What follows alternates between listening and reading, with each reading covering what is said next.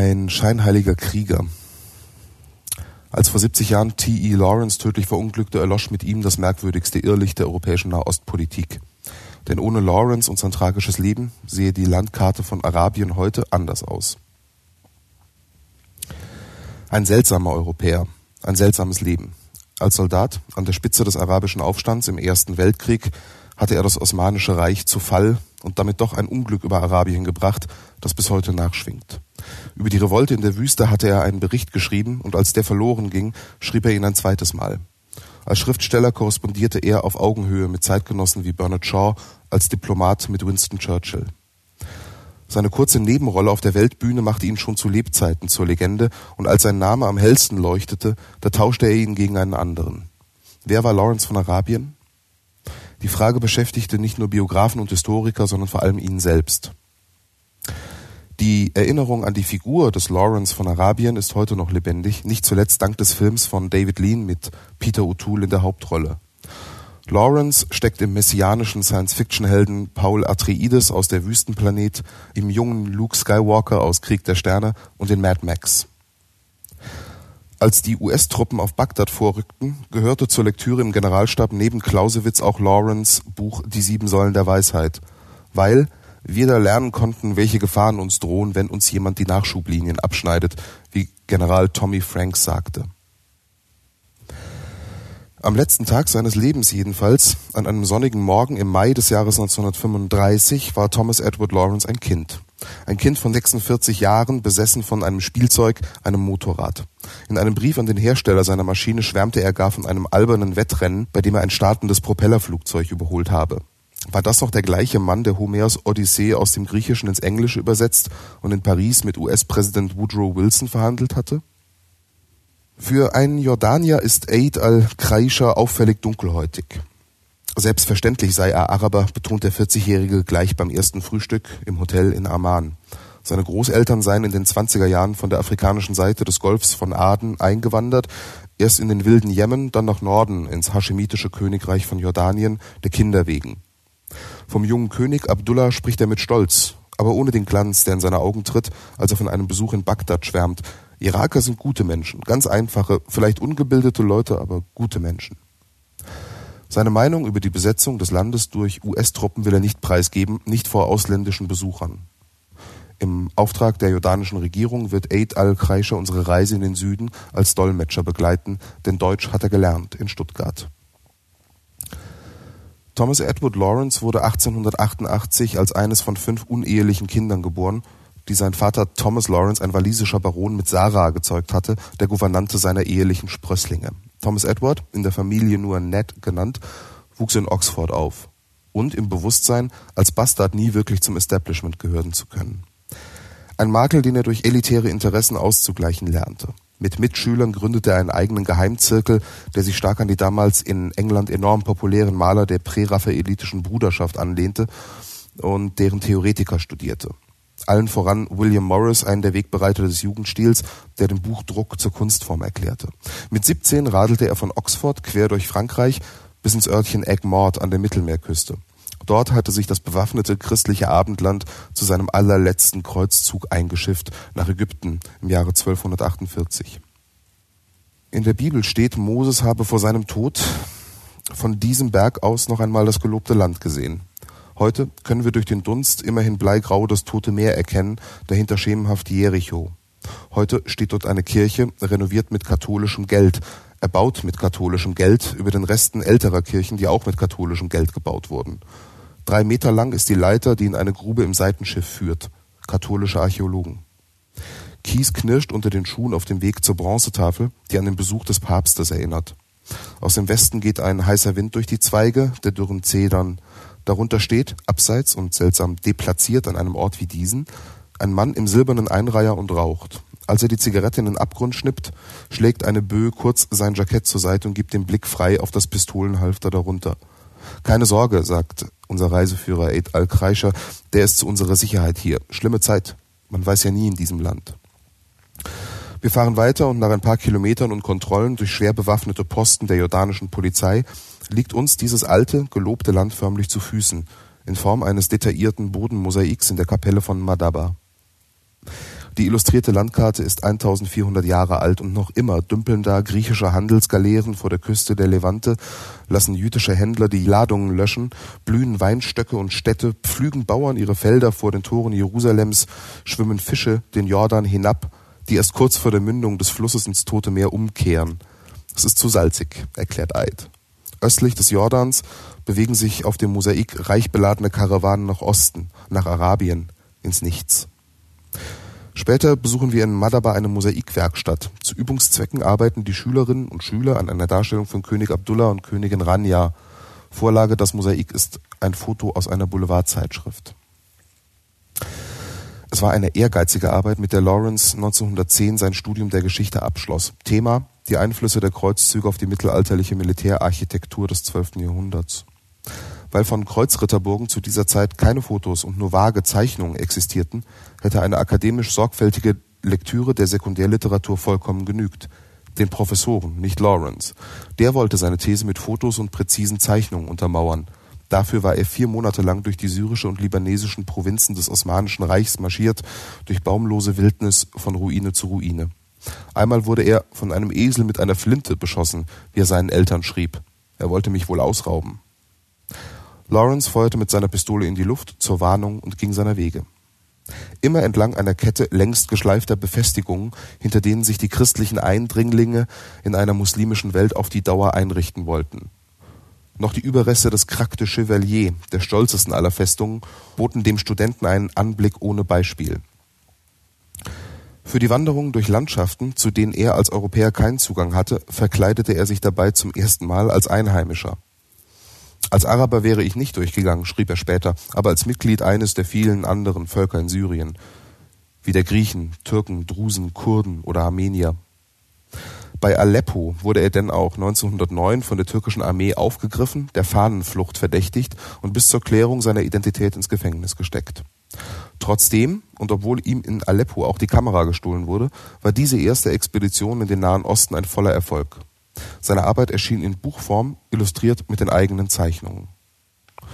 Zeitgenossen beschreiben den damals 22-Jährigen als selbstbewussten, leicht blasierten und eigenbrötlerischen Intellektuellen, dessen akademischer Karriere nichts mehr im Wege stand.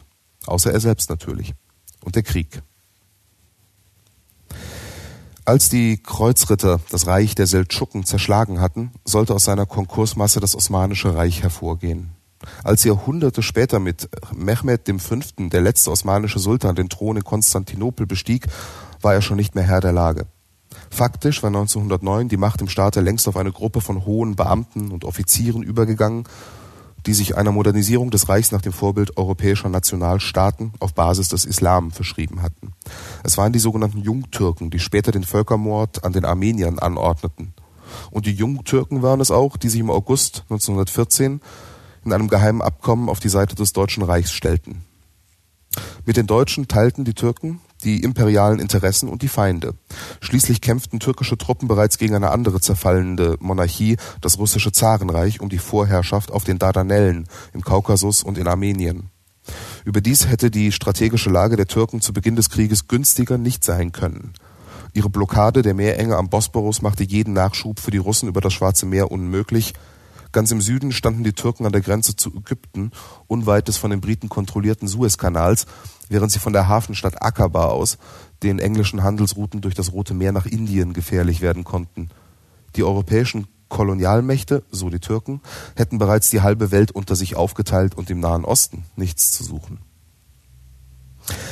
Eigentlich hatten auch die Hethiter nichts verloren im Nahen Osten. Das Volk siedelte ursprünglich an der südlichen Schwarzmeerküste, bevor es sich vor etwa 3500 Jahren auf den Weg nach Süden machte. Immer schön der Reihe nach unterwarf es die untereinander zerstrittenen Fürstentümer Anatoliens. Assyrer und Sumerer konnten erfolgreich auf Distanz gehalten oder per Vertrag zu Vasallen gemacht werden.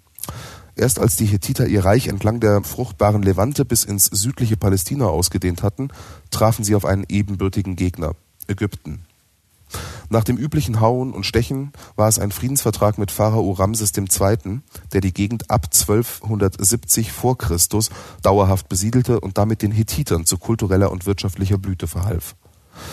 Zur vollen Entfaltung kam hethitische Macht und Pracht vor allem in der Hauptstadt Karkemisch am Oberlauf des Euphrat im heutigen Syrien gelegen Als Assistent des British Museum war Thomas Edward Lawrence von 1911 bis 1913 an den Grabungen in Carchemish beteiligt. Die Archäologen hatten sich mühsam durch mehrere Schichten Schutt von Städten zu wühlen, die im Laufe der Jahre auf den Ruinen ihres eigentlichen Grabungsziels entstanden und wieder untergegangen waren. Hier erwarb Lawrence Fähigkeiten, die ihn für seinen späteren Einsatz in Arabien prädestinieren sollten. Zeitweise leitete er einen Trupp von bis zu 200 einheimischen Arbeitern, verbesserte sein Arabisch und lernte den Umgang mit Dynamit und mit Diplomatie, weil er auf die Loyalität der Arbeiter kaum zählen konnte. Vor allem dann nicht mehr, als seiner archäologischen Grabung eine Wanderbaustelle in die Quere kam.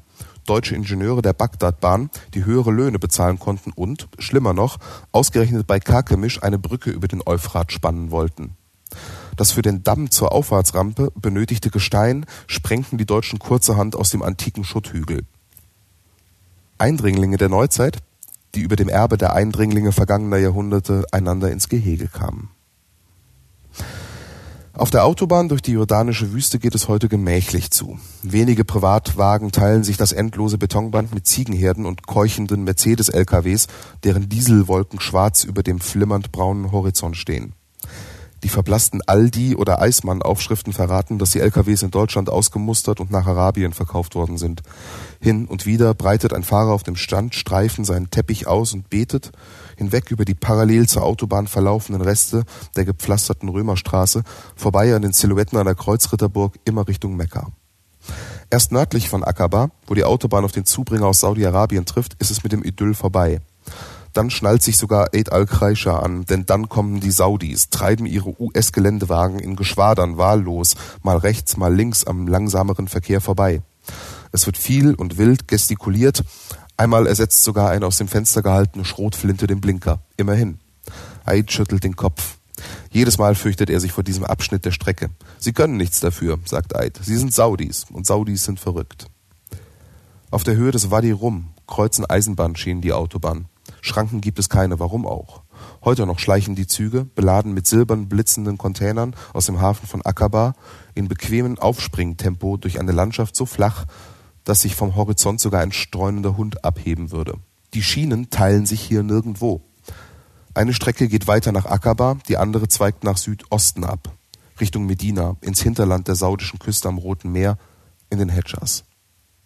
Es ist erschütternd, welche Schäden die Bagdadbahn an den historischen Städten anrichtet, schrieb Lawrence 1913 an die Londoner Times, was einen offiziellen Protest des deutschen Generalkonsuls in Aleppo zur Folge hatte. Am Ende der Affäre durften die Deutschen auf Intervention der Türken weitersprengen, wenngleich sie sich auf die römischen und griechischen Reste beschränken mussten. Für die englischen Archäologen hatte das den Vorteil, dass ihnen die deutschen Ingenieure die Arbeit abnahmen, sich eigenhändig bis nach Krakemisch durchzubuddeln. Nebenbei blieb Lawrence genug Zeit, seinen schriftstellerischen und publizistischen Träumen nachzuhängen. Eine private Buchdruckerei schwebte ihm vor. Ein Buch über die sieben wichtigsten Städte in der Geschichte des Nahen Ostens könnte ganz interessant sein, wie er damals notierte. Einen hübschen Titel hatte er auch schon. Die sieben Säulen der Weisheit, angelehnt an einen biblischen Spruch Salomons, der lautete, die Weisheit hat ihr Haus gebaut und ihre sieben Säulen behauen. Im Januar 1914 aber schloss sich Lawrence einer kartografischen und archäologischen Expedition durch den nördlichen Sinai an, wie es offiziell hieß. Tatsächlich war es seine erste Mission für den britischen Geheimdienst. Die britischen Truppen drangen ab 1914 mit wechselndem Erfolg vom Sinai aus nach Norden vor. Die Türken sollten aus Palästina, aus dem Libanon und aus Syrien verdrängt, die Dardanellen mussten befreit werden. Lawrence wurde 1916 als Verbindungsmann der Briten in den Hedjas geschickt, wo er den schlecht organisierten Beduinenkriegern des Fürsten Faisal bei ihrem Aufstand gegen die Türken dienen sollte. Als Militärberater ohne Militärerfahrung auf dem Nebenkriegsschauplatz eines Nebenkrieges, wie er selbst schrieb. Ihm gelang, woran die heillos zerstrittenen Stämme gescheitert waren. Er einte die Araber, plante, koordinierte und leitete ihre militärischen Kampagnen. Dabei mag es vom Vorteil gewesen sein, dass er den Arabern ohne die sprichwörtliche Arroganz britischer Offiziere begegnete. Vielleicht war es überhaupt nur einem akzeptierten Fremden möglich, den Beduinen ein nationales Bewusstsein zu geben. Eine seiner nächtlichen Ansprachen an die Stammesführer hat Lawrence in seinem Bericht selbst paraphrasiert. Der Tod würde als die beste unserer Taten erscheinen, die letzte freie Hingabe, die in unserer Macht läge, unsere endgültige Muße, erinnert er sich. Und wir müssten glauben durch und durch, dass es keinen Sieg gebe, außer in den Tod zu gehen, kämpfend, in einem Übermaß an Verzweiflung der Allmacht zuschreiend, doch noch härter zuzuschlagen, auf das gerade durch ihr Zuschlagen sie unser gemartertes Ich zurechtschmiegen möge zur Waffe ihres eigenen Verderbens. Ein Selbstmordattentäter der Hamas hätte heute seine Motivation kaum besser ausdrücken können. In den folgenden Jahren überführte T.E. Lawrence die Methoden des Guerillakrieges in die Moderne. Seine Anschläge auf die Eisenbahnlinien demoralisierten die türkische Armee nachhaltig. Weil die Hafenstadt Akaba von der See aus uneinnehmbar war, stürmten die Araber sie im Juli 1917 vom Inland her.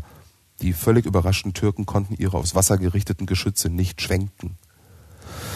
Dieser größte militärische Triumph wurde Lawrence ausgerechnet von einem russischen Revolutionär verdorben, von Lenin. Da er sich den Verbündeten des Zaren nicht verpflichtet fühlte, machte er 1917 das sogenannte Sykes-Picot-Abkommen publik. Darin hatten, ganz wie früher die Ägypter und Hethiter, die Engländer und die Franzosen den Nahen Osten unter sich aufgeteilt.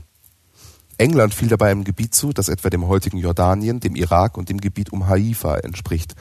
Frankreich sollte die Herrschaft über den Nordirak, Syrien und den Libanon ausüben. Ich hatte geglaubt, wir hätten England von den Imperialisten aller Rhodes befreit, notierte Lawrence in Anspielung auf Cecil Rhodes, den Gründer von Rhodesien, des heutigen Simbabwe. Und weiter, sie sind die Pest, ihre Zeit ist abgelaufen. Lawrence war zunehmend verbittert darüber, wie die Araber abgespeist wurden. Wichtiger als ihre arabischen Verbündeten waren den Briten die US-Juden, denen sie mit der Balfour-Erklärung von 1917 erstmals einen eigenen Staat auf dem Boden ihres Protektorats Palästina in Aussicht stellten.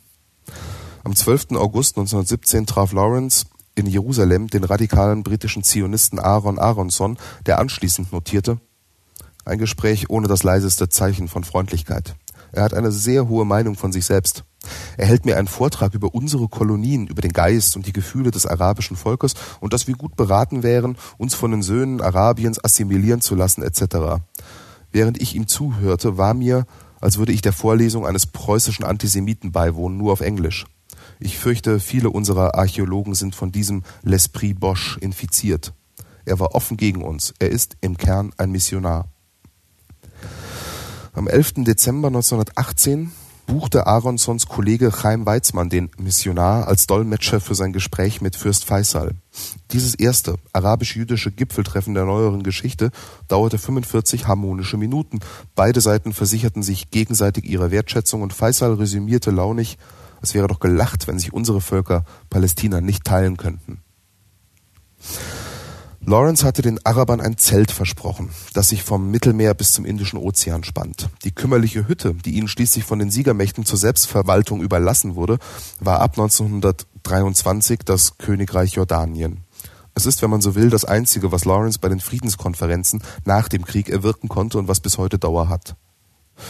Nach Gesprächen um ein irakisches Königreich, in denen er Winston Churchill als Berater zur Seite stand, zog Thomas Edward Lawrence sich endgültig vor einer Öffentlichkeit zurück, die auf einmal nicht genug bekommen konnte von Lawrence von Arabien und seinem romantischen Kampf im Morgenland, wie ihn vor allem US-Zeitungsberichte ihren Lesern schilderten. Die hatten genug von den industrialisierten Blutmühlen der Westfront und wandten sich begeistert dem exotischen Nebenkriegsschauplatz eines Nebenkriegs zu. Lawrence von Arabien sollte Arabien nach 1923 nie wieder betreten. Zwischen den gewaltigen Tafelbergen des Wadi Rum hat der Sand der Wüste tatsächlich etwas von einem Meer. Ein historischer Eisenbahnwaggon steht dort, wo Lawrence und die Araber sich vor dem Angriff auf Aqaba gesammelt hatten, gefüllt mit Lawrence Nippes aller Art.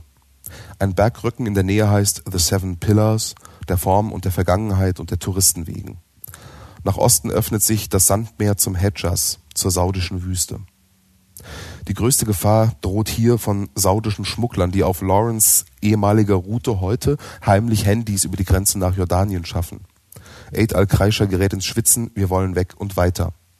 Später, abends, sitzen wir bei gezuckertem Tee in einer Wasserpfeife auf Plastikstühlen am Strand von Akaba, die Füße im schlaff anplätschernden Roten Meer.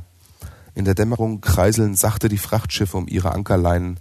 Hell erleuchtet liegt direkt gegenüber Elat, wie eine Fata Morgana, ein israelisches Ibiza. Tagsüber kann man von hier aus, ohne sich auch nur einen Meter von der Stelle zu bewegen, Ägypten, Jordanien, Israel und, wenn man sich ein wenig nach vorne beugt, sogar Saudi-Arabien sehen. Al Orens seufzt eid und zieht an der Pfeife, atmet aus, schaut dem über dem Wasser verwehenden Rauch nach und sagt, ein Spion der Engländer, er hat uns verraten. Zwölf Jahre, von 1923 bis 1935 diente er als einfacher Soldat unter dem Namen T.E. Shaw in der britischen Luftwaffe, zeitweise in Indien. Lawrence vollendete die sieben Säulen der Weisheit, halb Bekenntnis, halb Kriegsbericht, von dem er hoffte, er würde einmal den Stellenwert von Moby Dick oder den Brüdern Karamasow haben.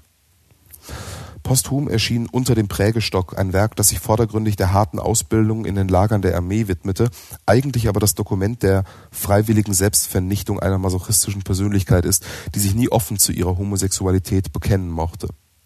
T.E. Lawrence, ein verspäteter, umgekehrter Oscar Wilde. Wenn ich mir aussuchen könnte, als was ich in Erinnerung bleiben möchte, schrieb er, dann als Mann des Wortes.